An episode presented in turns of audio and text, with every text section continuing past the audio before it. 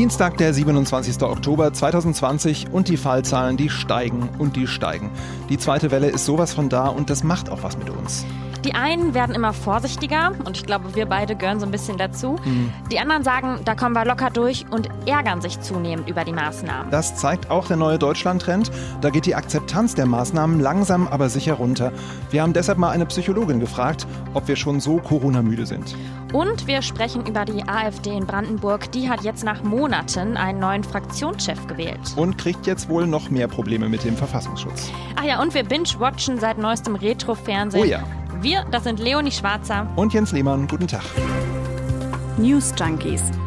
Was du heute wissen musst. Ein Info-Radio-Podcast. 11.409 Neuinfektionen heute, fast doppelt so viele wie noch vor einer Woche. Man kann sagen, wir stecken mittendrin in der sogenannten zweiten Welle.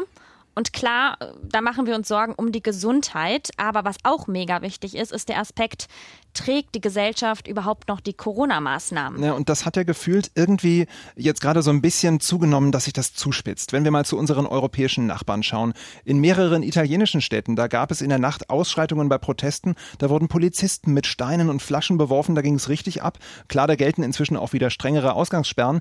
Aber das ist schon eine neue Dimension von Corona-Protesten oder Corona-Maßnahmen-Protesten. Protesten.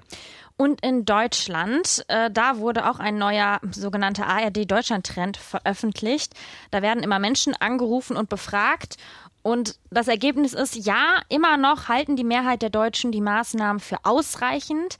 Aber, und das ist der Punkt, die Zustimmung sinkt. 51 Prozent finden die Maßnahmen ausreichend. Das sind aber tatsächlich 8 Prozentpunkte weniger als noch zum Monatsbeginn bei der letzten Befragung.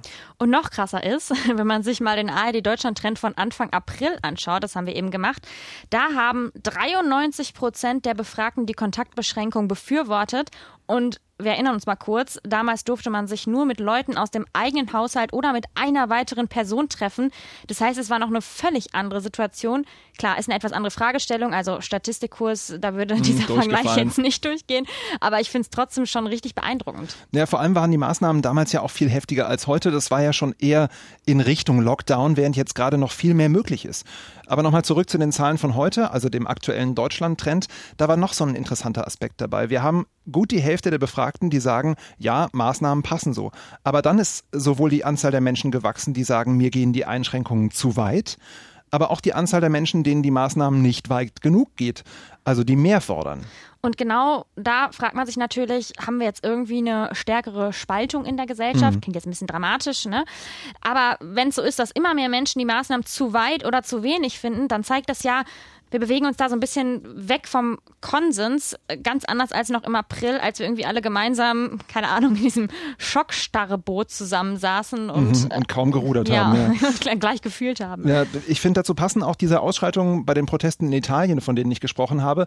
Klar, ist ein anderes Land mit anderen Maßnahmen. Wir können jetzt hier nicht alles vermengen und da gibt es auch sicherlich auch andere Erklärungen für, aber das zeigt mir halt auch, wir haben hier Menschen, die haben extreme Meinungen und die verschaffen sich langsam mal Luft.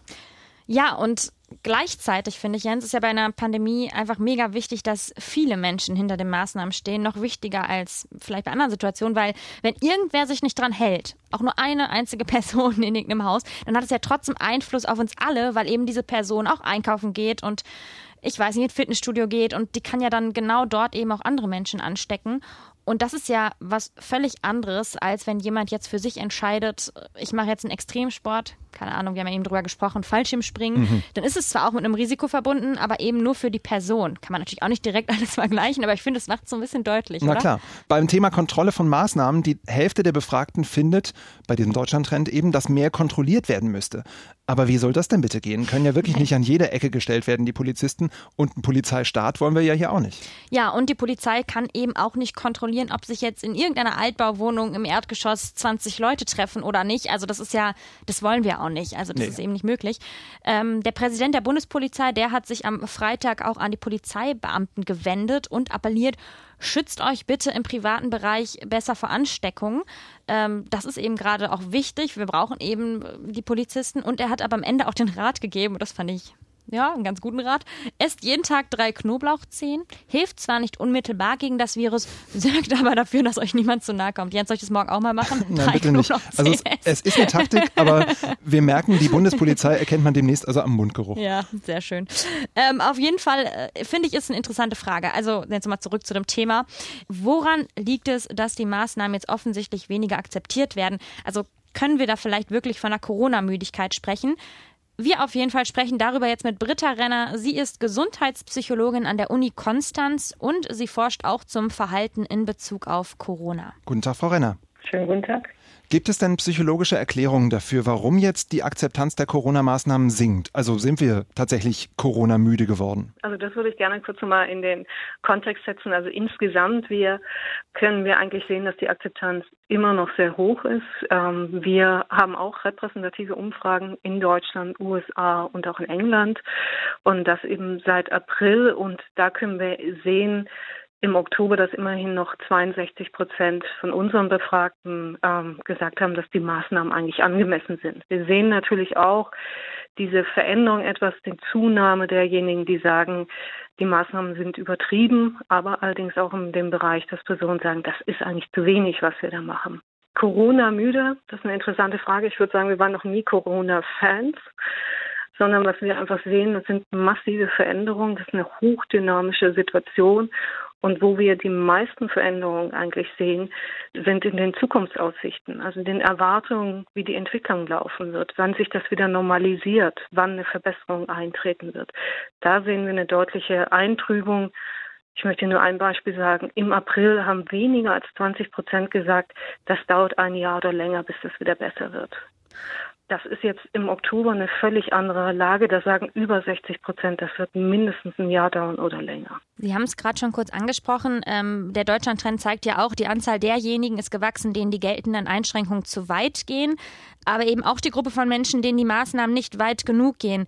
Wie können Sie sich mhm. diese, wir nennen es jetzt mal einfach zunehmende Spaltung, was vielleicht etwas zu dramatisch klingt, ähm, erklären? Also ich glaube, das ist eben ganz wichtig, dass man es ein bisschen Kontext setzt. Also wir sehen, dass ähm, sozusagen die, die Diskussion tatsächlich deutlich stärker ist, aber das ist noch längst keine Spaltung. Also man muss wirklich sehen, dass immer noch von der breiten Bevölkerung die Maßnahmen eigentlich getragen wird.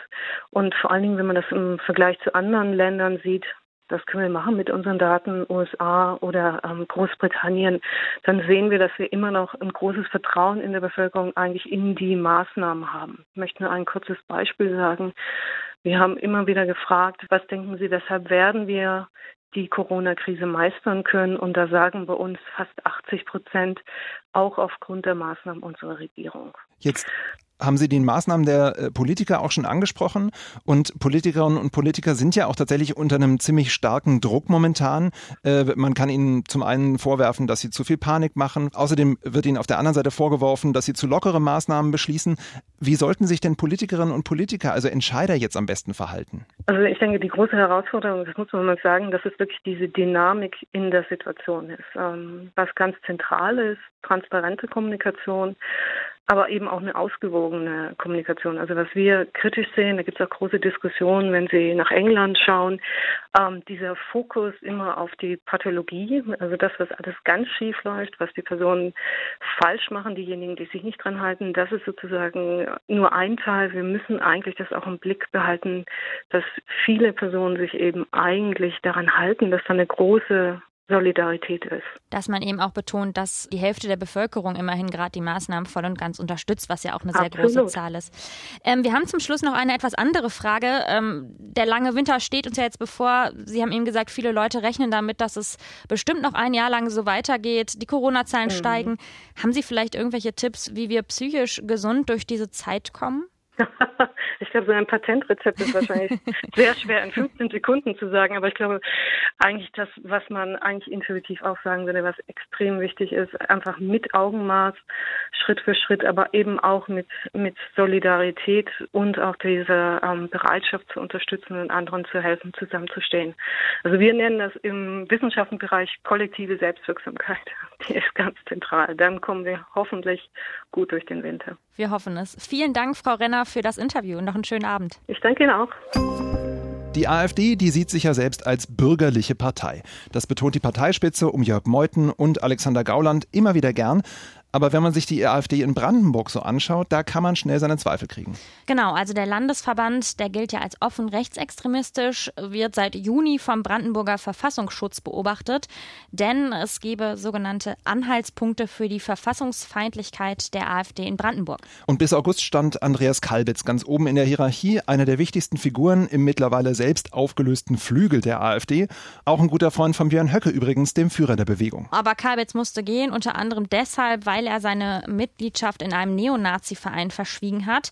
Und deswegen stand die AfD monatelang ohne Fraktionschef im Landtag in Potsdam da und genau heute ist jetzt der Nachfolger gewählt worden. Man kann sagen, der Nachfolger. Ja, und da ändert sich in der politischen Ausrichtung der Partei überhaupt nichts. Hans-Christoph Berndt heißt der Neue, 64 Jahre alt ist er, Labormediziner, ausgerechnet kann man sagen, denn er ist bisher eher als Gegner der Corona-Maßnahmen, wie zum Beispiel auch der Maskenpflicht, aufgefallen. Das Virus, das gibt's doch gar nicht mehr, sagt er. Die Pandemie ist vorbei. Boah. Ja, kurz mhm. und prägnant.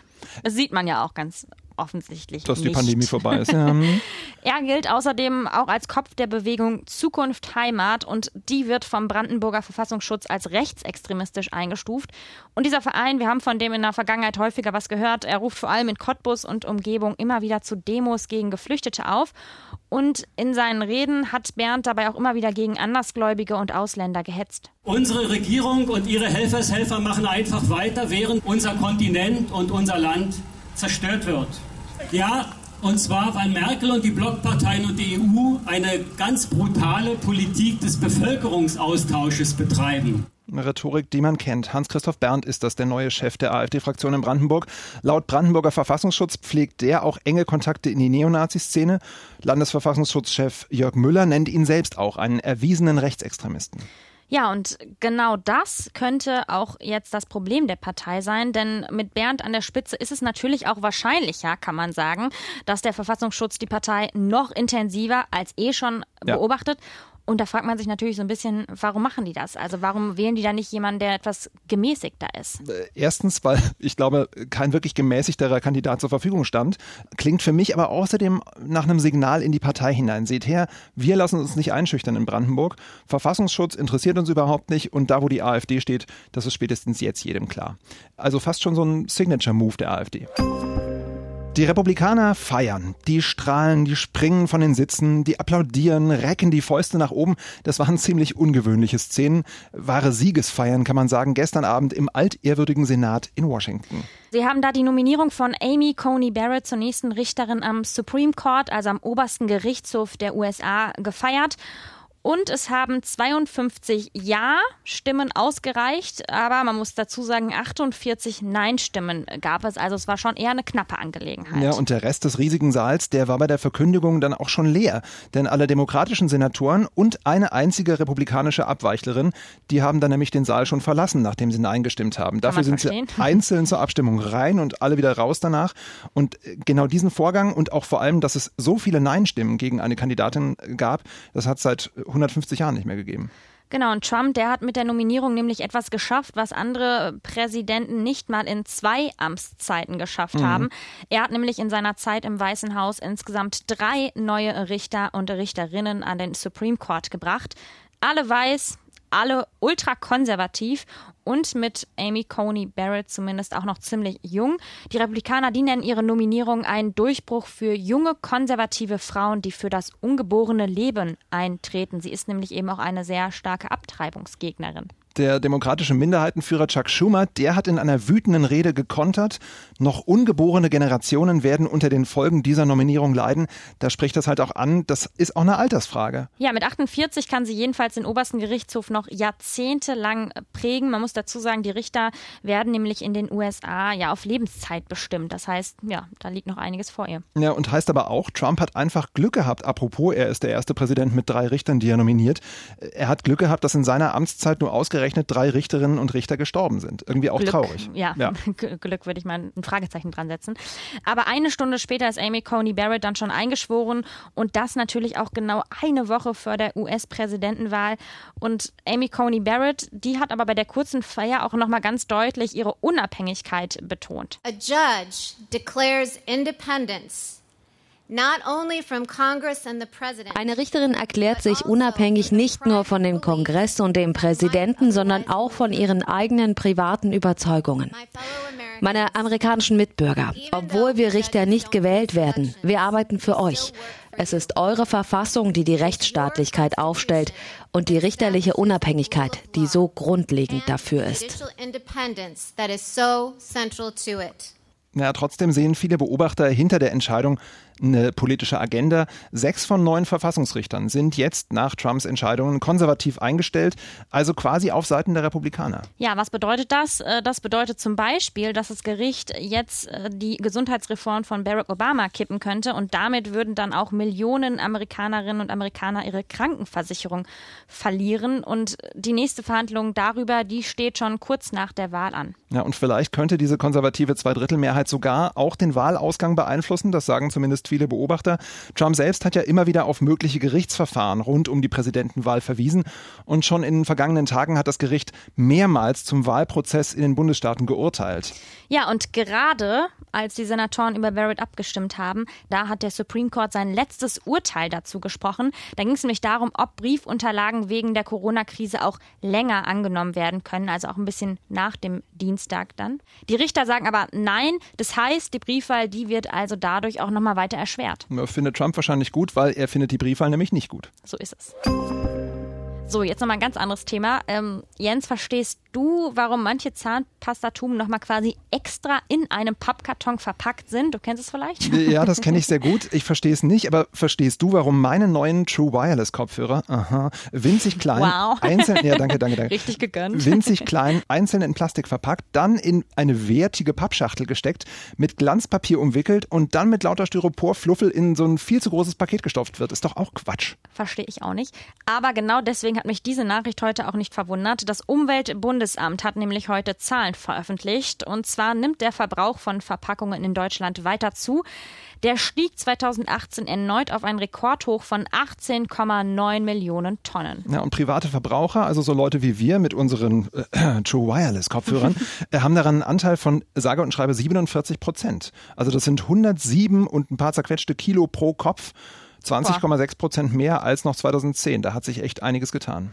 Ja, und ganz ehrlich, das sind Zahlen für 2018. Aha, ja, Prä-Corona, ne? Ja, und ich glaube nämlich, in diesem Jahr wird es noch viel krasser sein, wenn ich daran denke, ne, man bestellt ganz viel Essen, dann geht es nicht mehr so einfach, dass man mit einem Mehrwegbecher zu einem Café geht, den befüllt bekommt. Nein, da bekommt man immer jetzt einen Pappbecher. Mhm. Also ich glaube, die Zahlen werden nochmal deutlich steigen. Ja, das Umweltbundesamt, das hat ja mehrere Gründe für den Anstieg genannt. Zum Beispiel Trend zu kleineren Portionen. Also kann ich jetzt nicht verstehen, weil ich eher einen Trend zu größeren Portionen bei mir beobachte. Beim Supermarkt. Ähm, ach diese so. kleinen Single-Portionen, die sind immer extra eingepackt. Ach so, ich ne? denke schon wieder ans Essen. Siehst nicht so, okay. so diese Mini-Joghurt zum Beispiel, nicht die großen ah, Joghurts. Verstehe, okay. Ja, okay. Ich, siehst du, ich war wieder beim Essen. Äh, oder eben zum Online-Einkauf ist ja auch eine Möglichkeit. Und da finde ich es auch oft richtig extrem. Man bestellt irgendwas, keine Ahnung, zum Beispiel so ein Brotmesser und dann kommt zum Beispiel, ja, ja verstehe.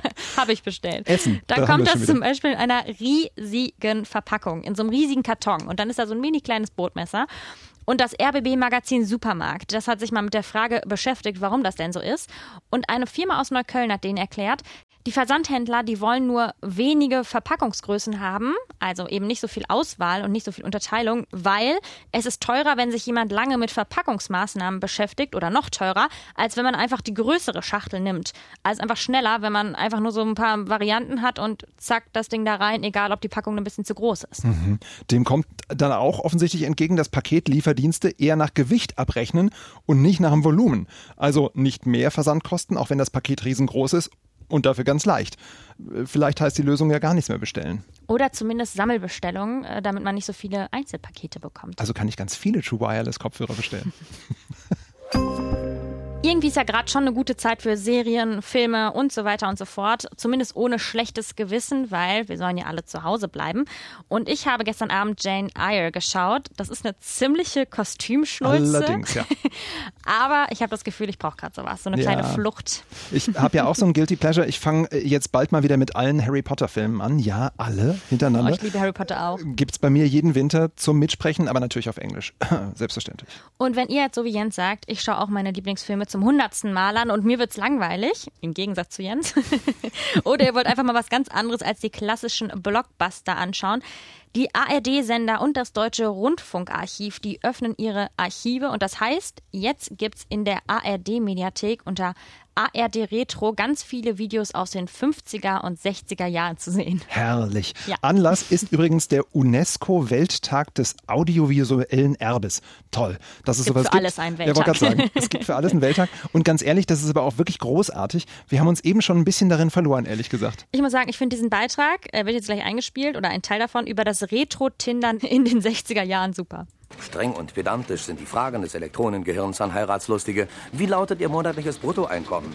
Sind Sie pensionsberechtigt? Haben Sie Wertpapiere, Bausparvertrag oder Juwelen? Und wie stellen Sie sich den Partner vor? Soll er sich für Politik oder für Bierdeckelsammeln interessieren? Alle diese Angaben werden auf Lochkarten übertragen und damit das Elektronengehirn gefüttert. Nur eines kann es Ihnen leider noch nicht abnehmen. Heiraten müssen Sie selbst. Bierdeckel. Großartig. Menschen, die sich für Bierdeckel interessieren, das ist natürlich. Aber da lobt man sich doch Tinder, wo man nicht das Bruttoeinkommen angeben muss und vor allem ist heiraten auch kein Muss. Das ist toll, oder? Aber damals äh, scheint das irgendwie noch ein Thema gewesen zu sein. Ich Großes musste bei Thema. diesem Beitrag hier sehr lachen und wir bleiben so ein bisschen beim Thema. Äh, Jetzt nämlich ein Beitrag über die Hausfrau des Jahres. Ich habe ja schon mal die Schicksalsjahre einer Stadt hier im RBB verpodcastet und mich schon damals über diesen Beitrag hier aus dem Mai 1962 beömmelt. Da sieht man adrett zurechtgemachte Frauen beim Staubsaugen, beim Bügeln, beim Schnittchenschmieren und klar kann ja dann nur ein Wettbewerb sein. Fünf Tage lang wurde im Prälaten in Schöneberg nachmittags und abends die beste Hausfrau des Jahres gesucht. Hier ging es nicht um Schönheit, Brust und Hüftweite, sondern um die Kenntnisse, die jede Frau haben sollte, aber noch lange nicht hat. Die letzte Runde Babywickel. Okay, das ist echt traurig, Jens. Oder? Ich kann darüber schlecht lachen. Ich Entschuldigung, find's sehr, sehr traurig. ich finde es tatsächlich relativ krass natürlich, auf der anderen Seite aber auch so herrlich von der Machart, alleine diese Dip, Dip, Dip, Dip, Dip Musik, vom Frauenbild wirklich mal gar nicht zu reden. Trotzdem finde ich, der Beitrag zeigt mir auch ein bisschen, trotz Corona und allem, was gerade ist, bin ich als Frau auch ganz schön froh, in der heutigen Zeit zu leben. Allerdings. Naja, wenn ihr uns noch Serientipps oder auch ARD Retro Fundstücke senden wollt, gerne an newsjunkies.inforadio.de. Da könnt ihr natürlich auch Feedback und Anregungen hinschreiben, was auch immer. Wir sind jedenfalls Jens Lehmann. Und Leonie Schwarzer. Tschüss und bis morgen. News Junkies. Was du heute wissen musst. Ein Podcast von Inforadio. Wir lieben das Warum.